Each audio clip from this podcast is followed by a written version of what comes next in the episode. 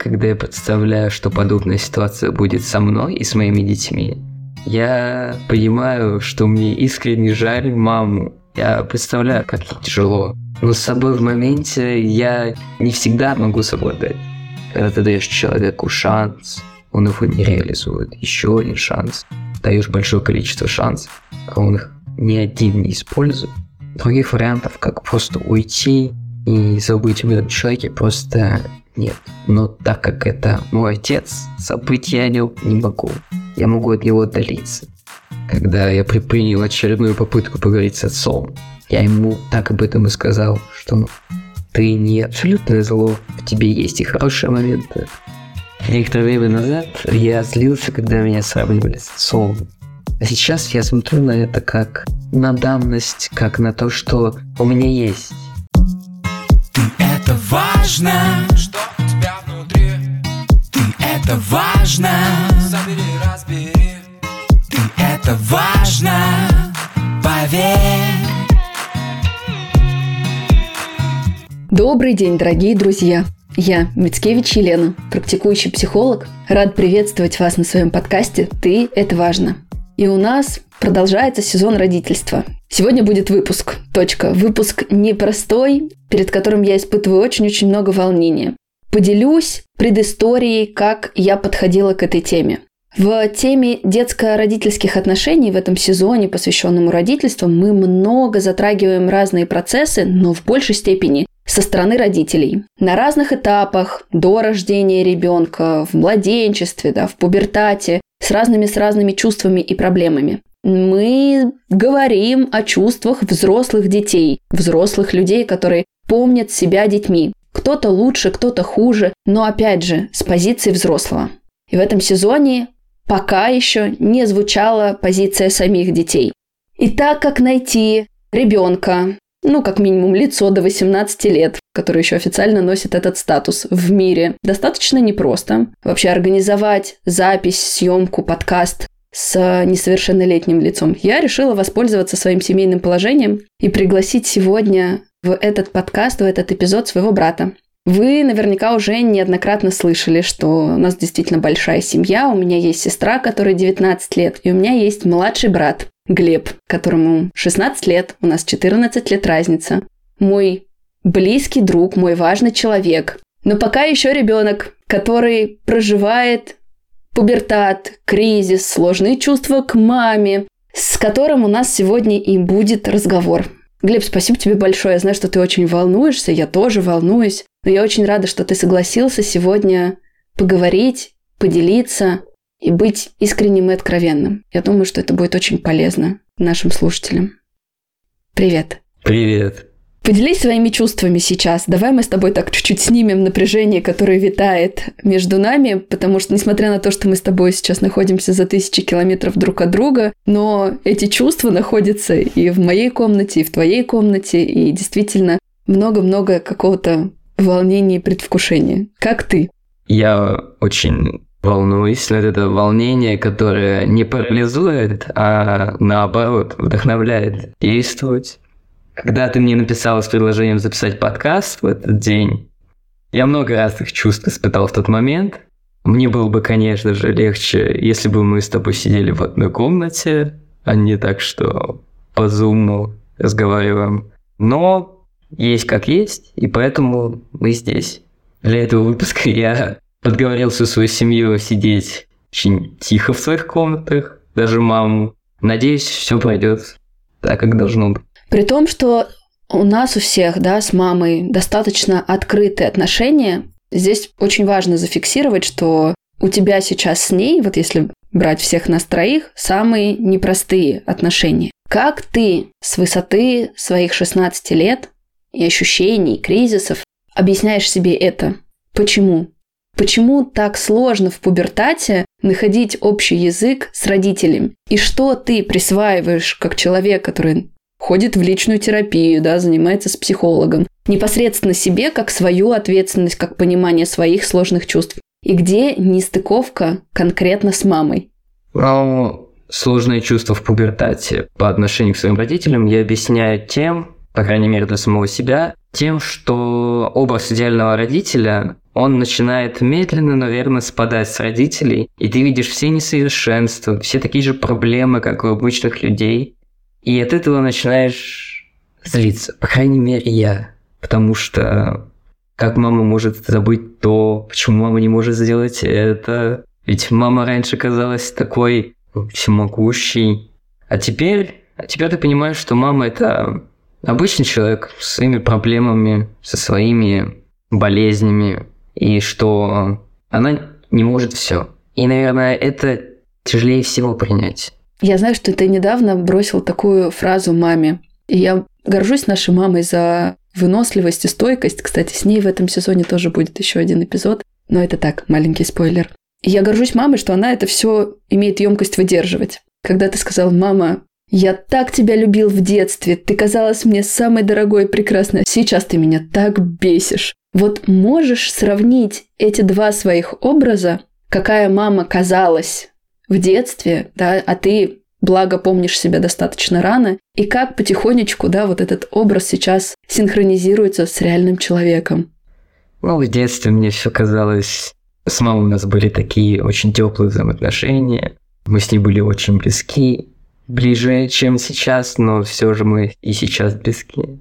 Я маме все время говорил, что когда я буду зарабатывать, я буду отдавать часть денег тебе, я буду жить с тобой, что мы будем с тобой вдвоем. То есть я к маме очень тепло и по-доброму относился. А сейчас, как я и говорил, я наблюдаю за тем, что мама не такая идеальная, как раньше казалось в детстве. И поэтому я злюсь. Причем не всегда справляясь со своей агрессией. И не всегда справедливо. Мне это не нравится. Я пытаюсь с этим что-то делать, и я маме в открытую говорю о своих чувствах. И я стараюсь не выплескивать на нее в некоторых ситуациях злость.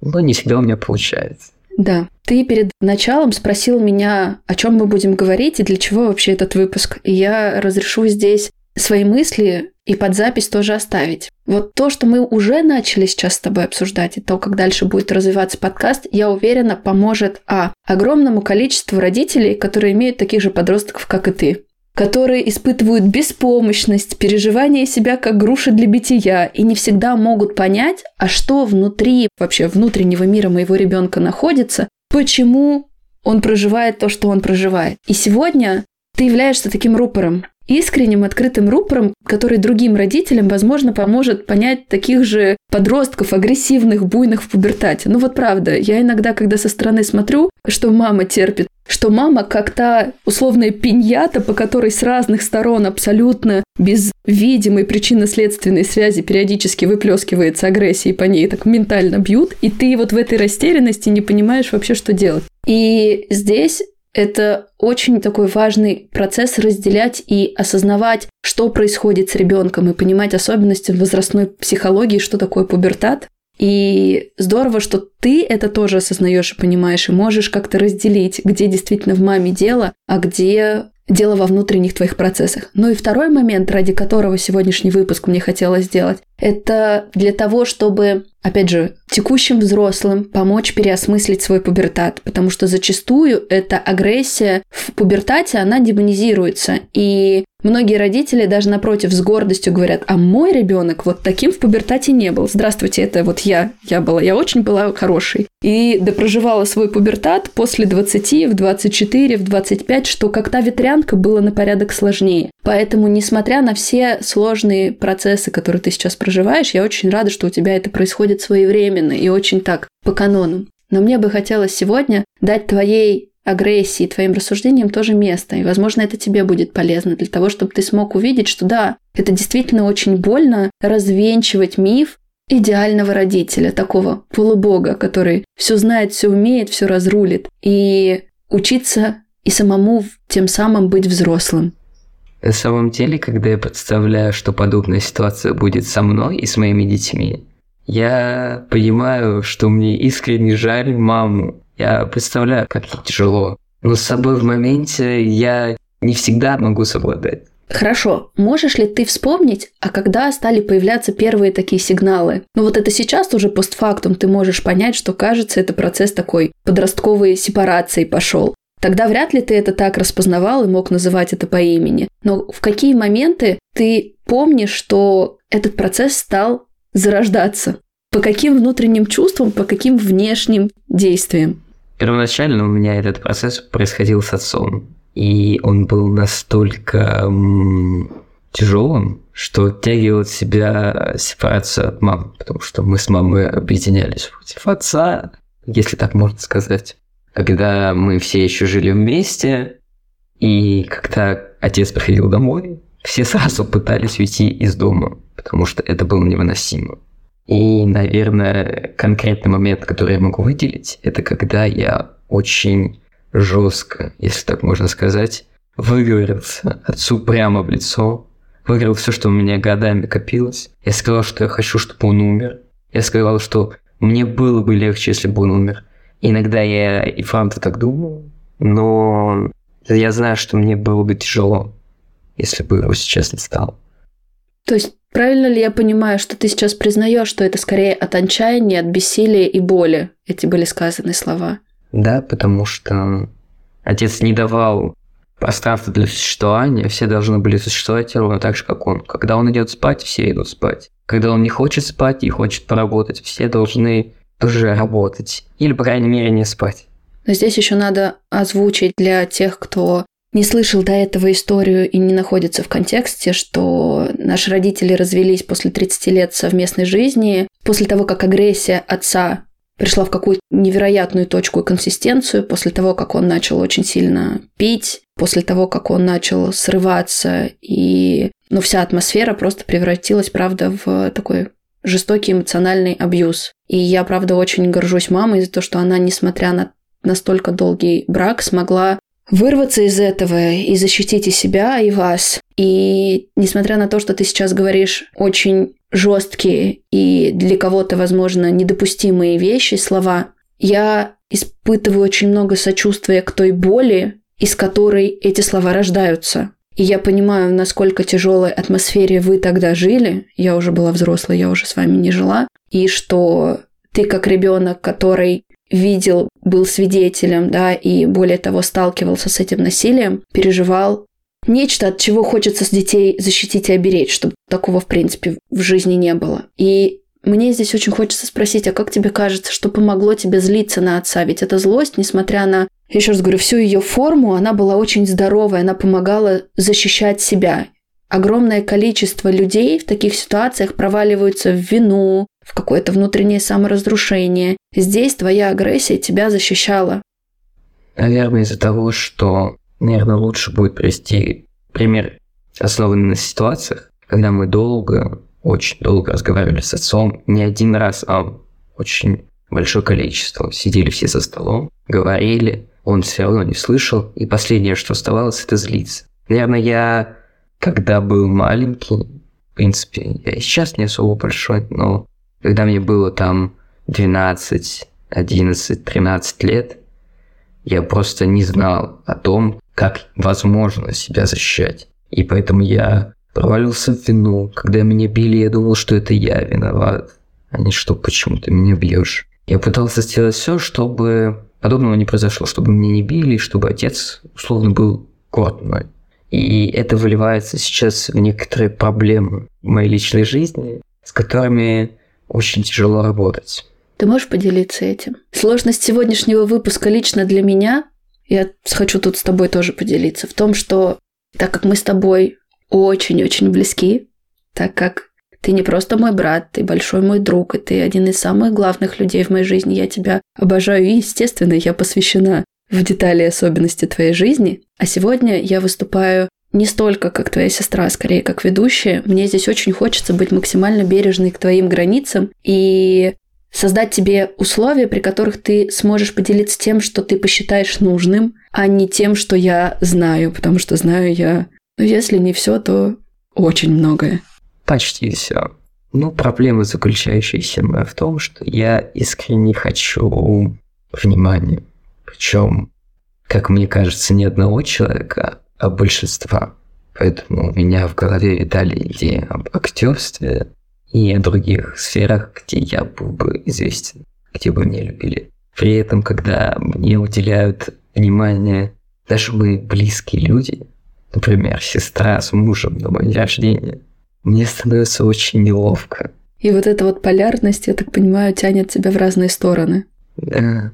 И причем я очень сильно любил отца в детстве. То есть он для меня был таким душевным, добрым человеком. Но когда случилась авария, и когда я пошел на хоккей, когда начали проявляться мои неудобные качества для него, он перестал так таковым быть. Я все равно продолжал его любить, но я чувствовал несправедливость и жестокость к самому себе. Я до сих пор помню ситуацию из своего детства, когда меня наказали за то, что я задал вопрос маме. А причем, как я сейчас читаю, этот вопрос не был каким-то оскорбительным. Просто папе не понравилось. Что ты перечишь? Да, спросил, как я разговариваю со своей мамой. Но при этом сейчас мои отношения с отцом выглядят так, что мне все равно, по большей части. Я испытываю дикую боль по отношению к нему и ненависть, когда он близко. А в остальное время я испытывал безразличие. И когда он, так как мы живем уже продолжительное время раздельно, у него было время, у меня было время, у нас всех было время на то, чтобы осознать, что произошло за все эти годы, что мы жили вместе, кто что сделал не так, кто поступал правильно, кто мог бы поступить правильно. Он э, пришел к нам опять и сказал, что он понял, что он сделал не так, и что он хочет продолжать с нами общение. При этом не делая шагов со своей стороны. Точнее, было бы правильно сказать, делая очень однобокие шаги. То есть предлагает он по большему счету то, что ему интересно. Это может пересекаться с моими интересами, но в большинстве случаев это не так. И такого отношения с отцом нет.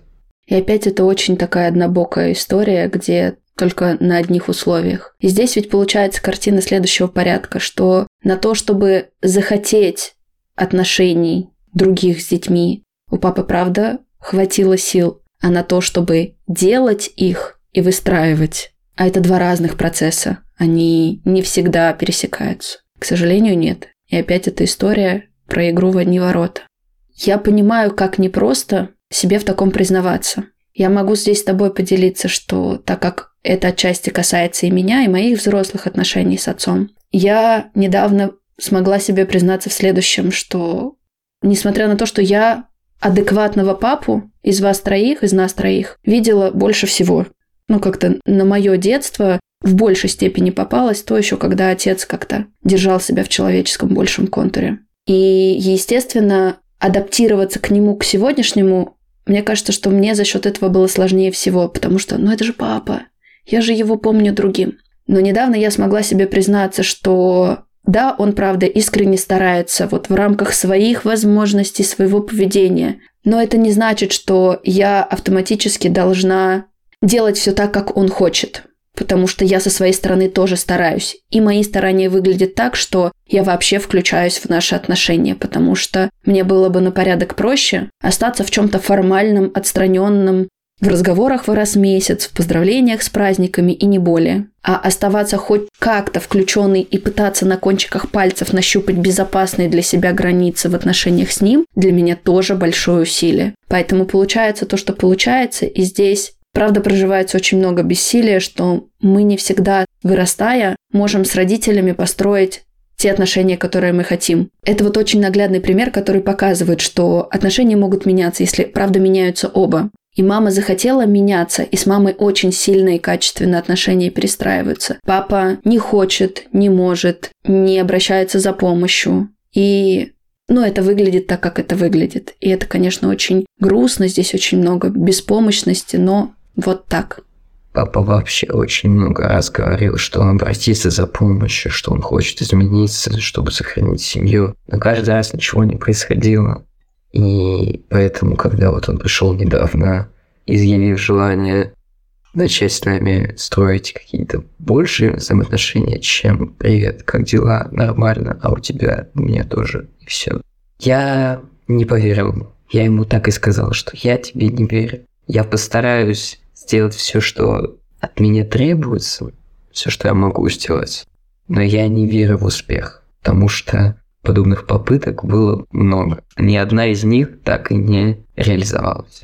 Раз уж мы с тобой зашли на территорию отношения с отцом, и это же тоже очень непростой процесс, да, здесь и то, как проживает ребенок, развод родителей, то, как перестраиваются отношения. И здесь, опять же, есть возможность послушать тебя. Я сейчас в кавычках показываю условно ребенка, ну потому что ты вон детина, больше и выше меня, 16-летний лосяш. Но тем не менее, еще имеющий официальный статус как бы ребенка. До 18 лет, я имею в виду. Но тем не менее, я знаю, что многие родители взрослые боятся развестись, потому что ну как же, семья не будет полной, а как это воспримут родители. И да, даже в наше время, в нашем году до сих пор живут такие установки. Вот ты как ребенок, ребенок, который пережил развод родителей, как ты видел этот процесс со стороны и как ты к нему относился?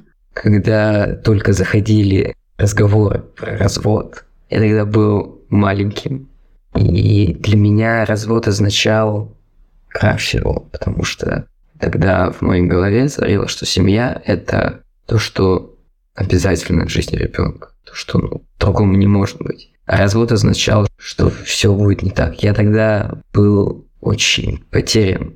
Я даже помню вечер, когда мы с мамой ходили, гуляли, я маме так и сказал, что мне очень страшно от того, как все будет. Но смотря сейчас на это все, я, я понимаю, что это было необходимо. Ему, мне, сестре и маме. Маме в первую очередь.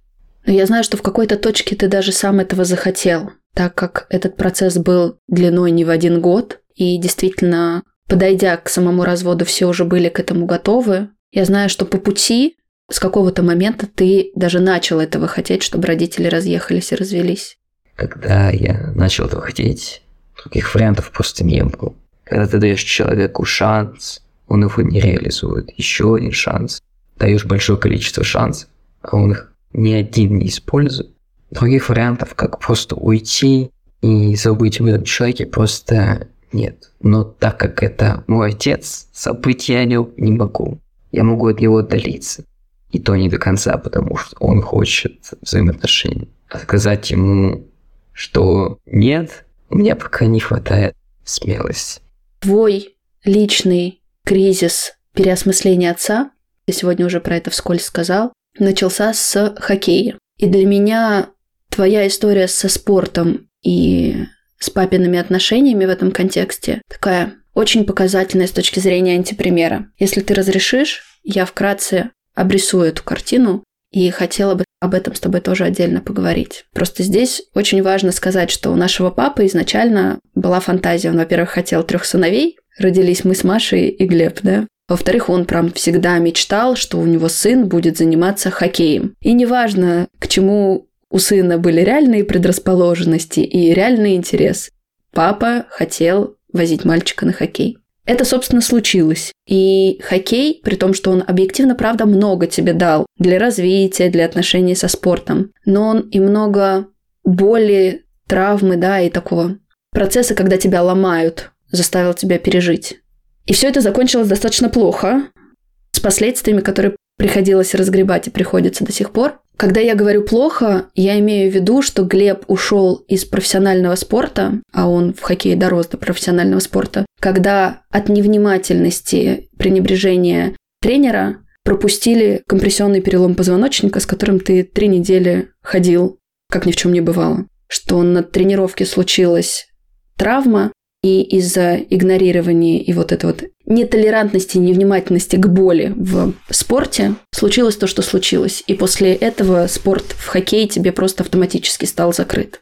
Вот можешь, пожалуйста, в этой истории поделиться своими чувствами и своим путем, который ты проживал как ребенок, как ребенок, которого заставляли, принуждали, который не испытывал интереса, который в конечном итоге вышел из этого опыта с натуральной травмой. Я до сих пор помню тот момент, когда отец зашел домой. Я сидел, смотрел мультики. Он кладет на пол сумку и говорит, ты будешь заниматься хоккеем. Для меня это было странно, но тогда я не понимал, что это означает. И когда начались тренировки, я имею в виду, когда мы уже научились держать клюшку в руках, учились кататься. У нас появился тренер, взрослый мужчина, лет под 50, у которого в самого был сын в команде. И это был э, пример не одинакового отношения. У него были своеобразные методики обучения. Когда у нас что-то не получалось, он подходил к нам почти в упор и кричал на нас. Для меня, шести- или пятилетнего, это было очень странно. Это еще одна ситуация, когда я сталкиваюсь с агрессией, когда я, по сути, не совершил ничего ужасного. Ошибки допускают все, а на нас кричат.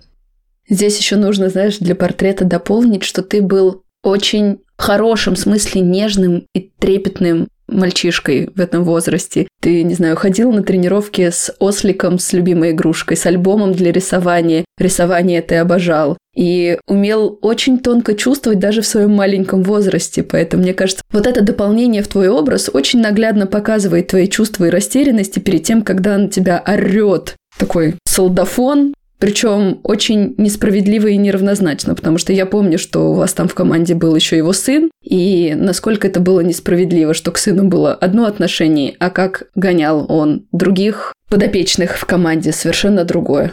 Когда я смотрю на свое прошлое в том времени, я вспоминаю, каким творческим человеком я был и каким остаюсь. И я понимаю, что если бы не хоккей, я бы точно ушел в э, творчество я бы все время уделял художке и мультипликации. А тогда я занимался этим с большим удовольствием.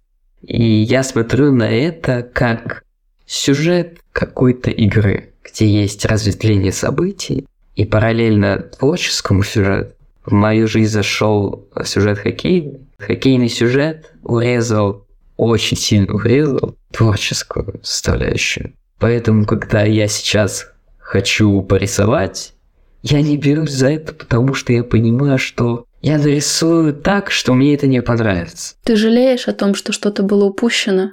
Да, но при этом я знаю, что в хоккее были и положительные моменты. Там я встретил одного из лучших тренеров своей жизни, Максима Руслановича. Перед уходом из команд он сказал очень правильные вещи перед своим уходом, что немногие из нас станут хорошими хоккеистами, но все мы должны стать хорошими мужчинами.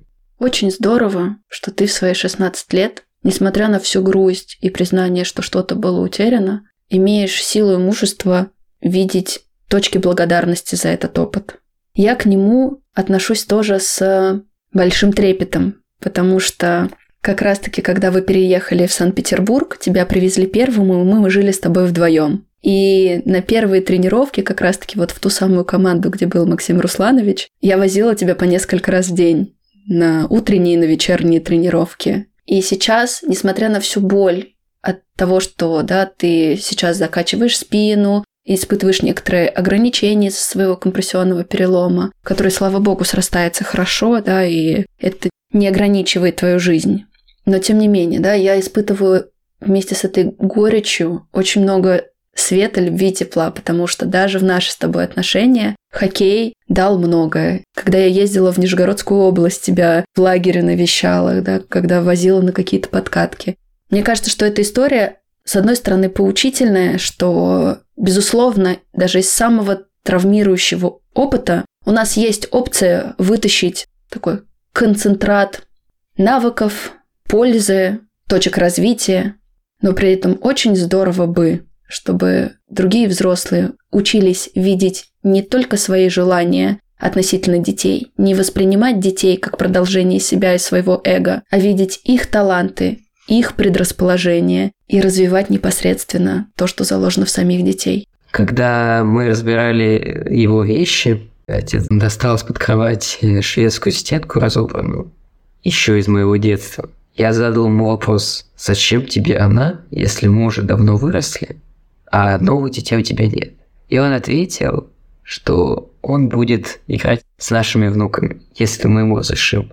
И тогда моментально в моей голове прозвучал ответ «Нет, не разрешим». И после этой мысли я подумал, я бы не хотел, чтобы мои дети общались с моим отцом, потому что я испытываю к нему не самые лучшие чувства. Однако я не хочу лишать своих детей деда, если они захотят видеть его, захотят знать его. Я осознал, что не собираюсь запрещать своим детям общаться с их дедом, если они того захотят.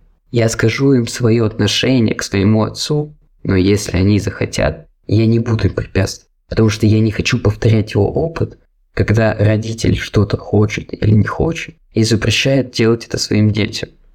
Мы с тобой очень много говорим о том, что пока тебя несет на волне такой агрессии и ненависти, ты остаешься слеп тому, где, правда, начинаешь быть похожим на него.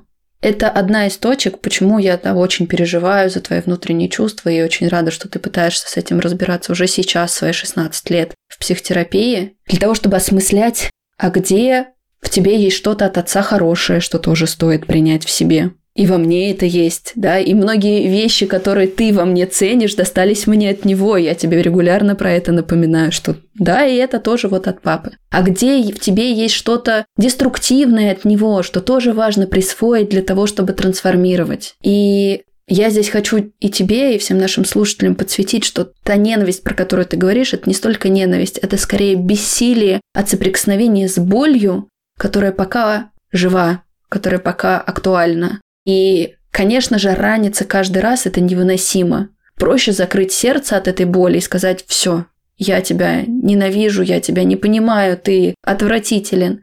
Но ровно как мы сегодня начали, что мама нечистое добро, наш отец нечистое зло. Он во многих моментах заложил, правда, важные вещи. И это целый путь, на который ты только вступаешь, учась видеть родителей не черно-белыми. Проще замалевать одной краской всех.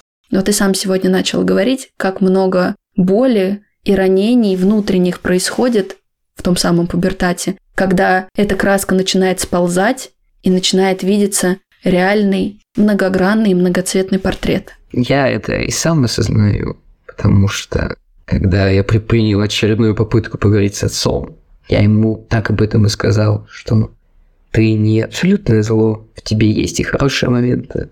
И я это прекрасно осознаю. Я понимаю, что в отце не только плохие качества, в нем есть и хорошие. Например, его музыкальный вкус. Я искренне восхищаюсь его музыкальным вкусом. Потому что сейчас многие песни из детства, которые он включал, я начинаю слушать сам.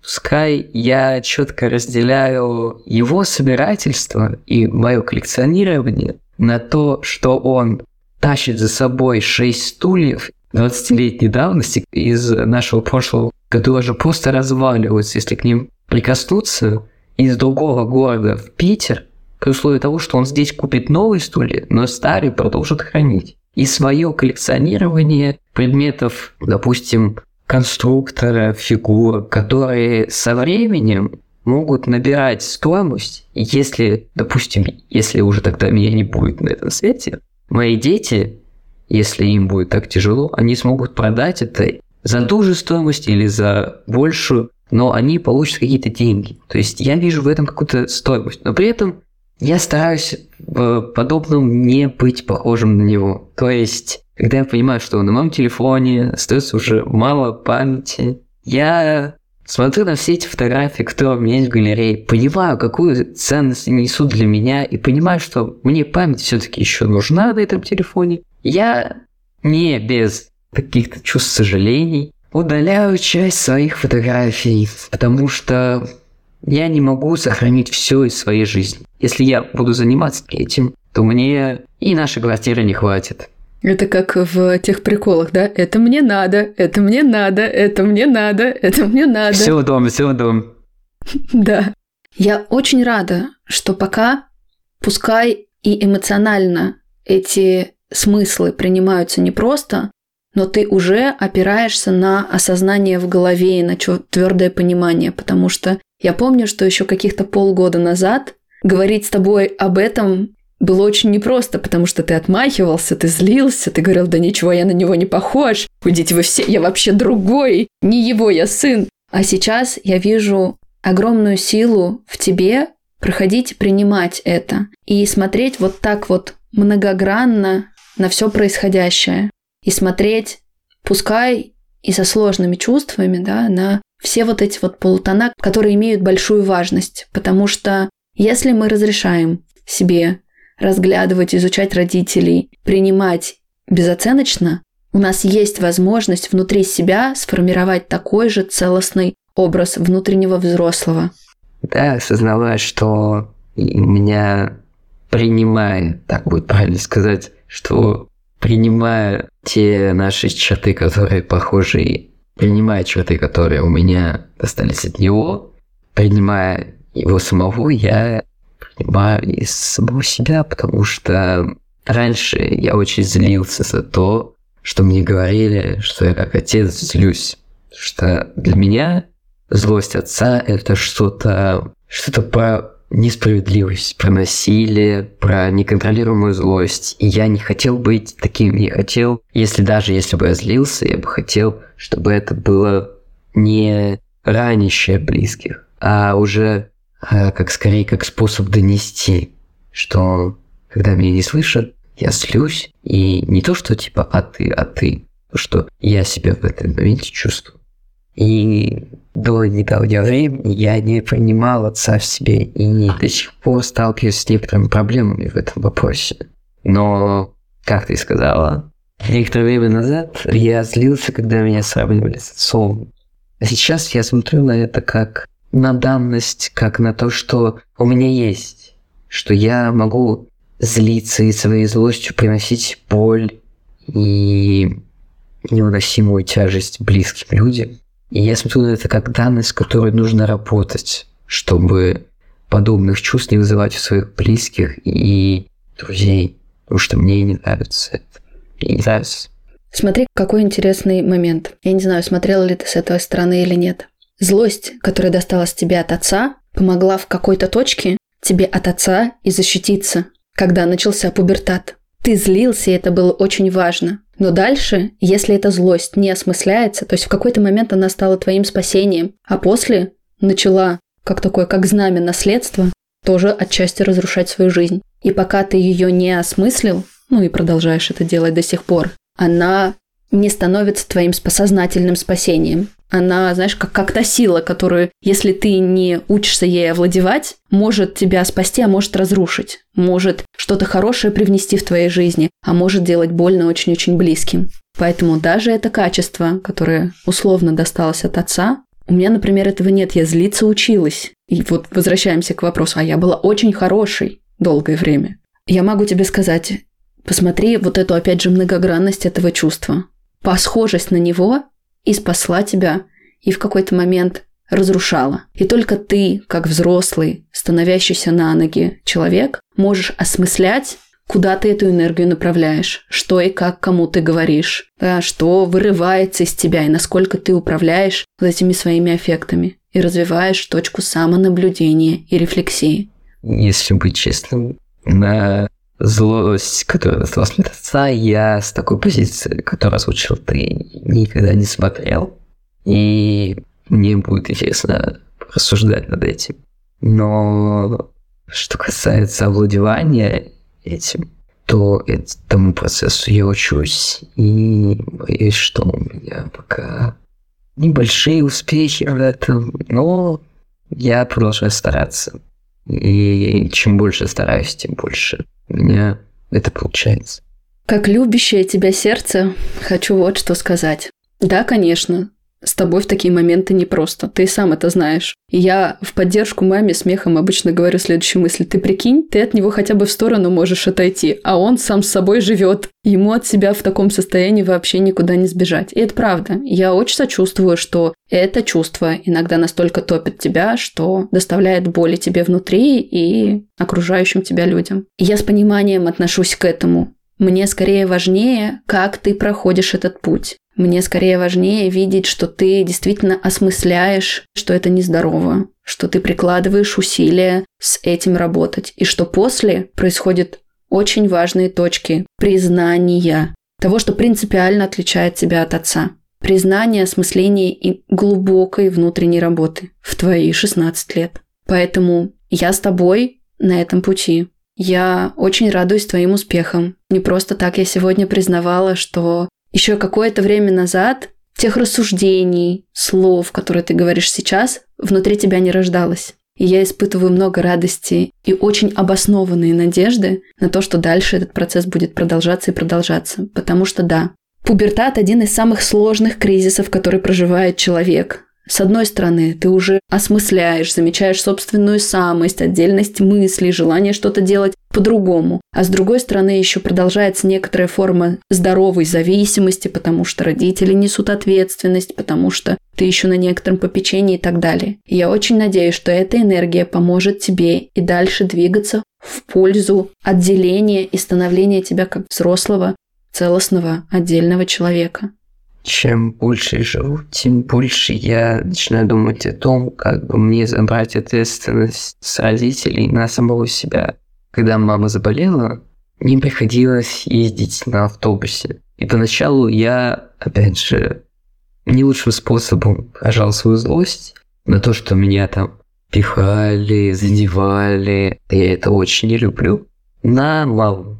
Но с другой стороны, я понимаю, что так было бы правильнее добираться, что при условии, когда мама не сможет меня довести, я смогу сам добраться. То есть помощь мамы, она как способ помощи. Это тяжело, но я очень стараюсь с этим взаимодействовать.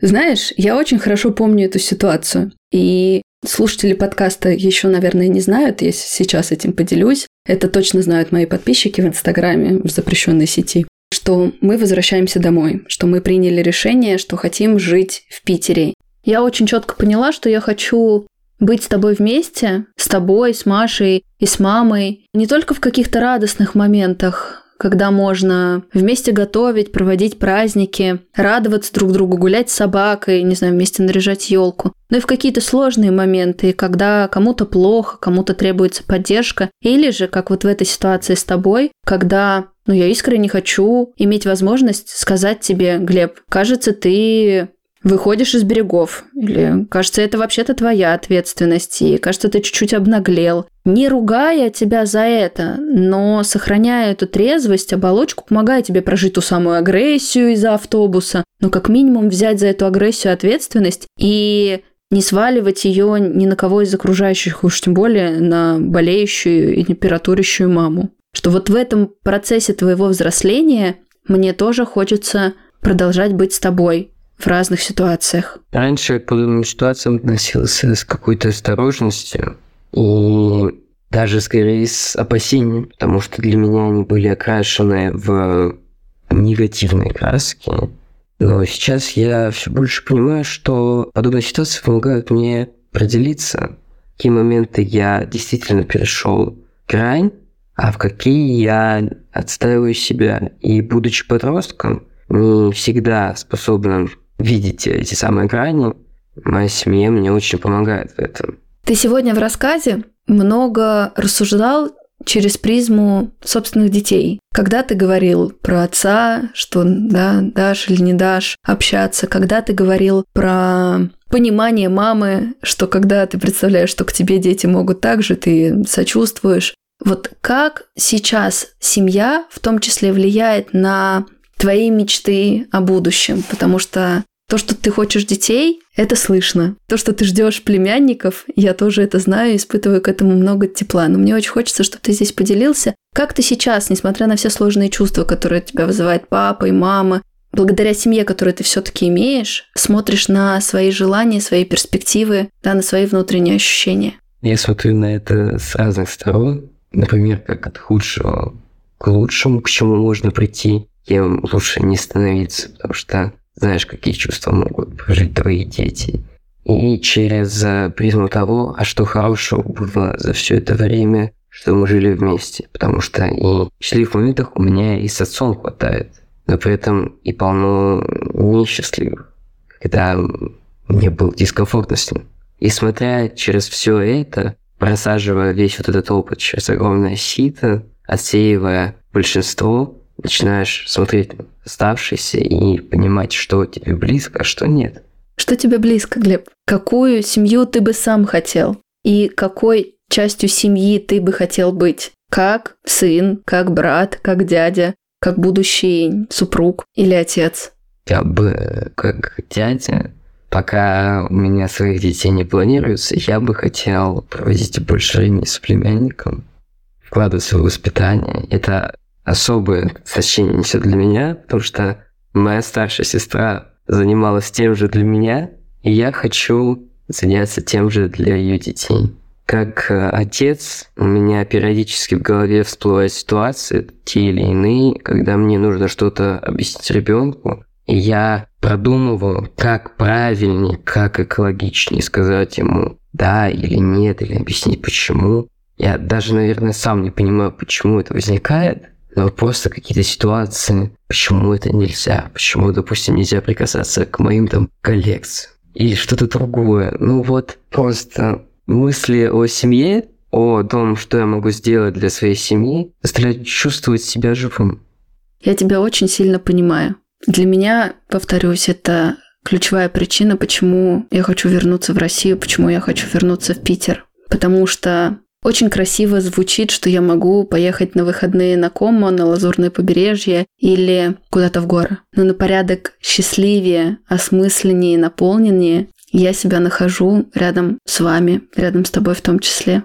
И кажется, я много наколесилась, начиная со своих 17 лет, когда я уехала получать первое образование. Кажется, я сейчас хочу больше близости, тепла. И вот в таких простых моментах, в том числе как созерцать, как твой брат проживает пубертат, со всеми сложными чувствами, процессами, влюбленностями, счастливыми или несчастливыми, ходить на последний звонок к сестре, завтракать вместе с мамой, в семье. Я для себя вижу очень много смысла. Спасибо большое за то, что сегодня ты пришел поговорить здесь вместе со мной и поделиться своими чувствами. Для меня это очень важно. Спасибо, что позвала. Я очень рад принять участие в этом. Друзья, ну а вам спасибо, что были вместе с нами. Мы еще непременно увидимся в этом сезоне. Но ваши отклики, чувства, послевкусие всегда можно написать мне в директ. Я с радостью читаю ваши отклики. Ваша обратная связь дает много ресурсов двигаться дальше. Спасибо, что провели это время вместе с нами и до новых встреч. Пока-пока. Пока. Ты это важно, с кем тебе по пути. Ты это важно, как себя обрести. Открой свою дверь.